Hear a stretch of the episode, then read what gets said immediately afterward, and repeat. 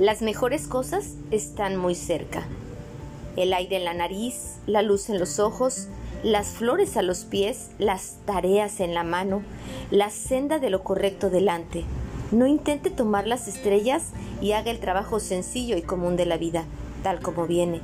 Seguro de que las tareas y el pan de todos los días son las cosas más dulces de la vida. El arte de complicarse la vida, el psiquiatra Víctor Frank, sobreviviente de Auschwitz y fundador de la logoterapia, decía que a una persona se le puede arrebatar todo, menos la elección de la actitud personal ante un conjunto de circunstancias. Esto significa que a menudo nosotros no podemos elegir los hechos, aunque sí el cómo enfrentarnos a ellos.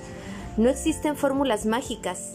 De acuerdo con el periodista español Gaspar Hernández, cada persona tiene que encontrar su particular camino para conocer y gestionar sus emociones y así alcanzar una vida mejor.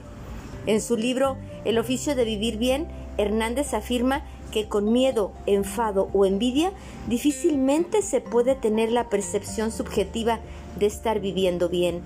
No te compliques la vida, disfruta, no te quejes, aprende, no te enojes, sonríe, porque si el problema tiene solución, dejará de ser un problema y si por el contrario no la tiene, no queda más remedio que adaptarse y ser capaces de vivir con ello sin por qué dejar de avanzar.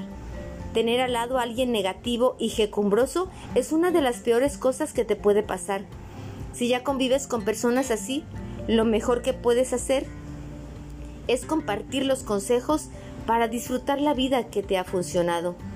Comparte tus tareas del día, Digo, si a ti te funcionan, piensa que le pueden funcionar a alguien más.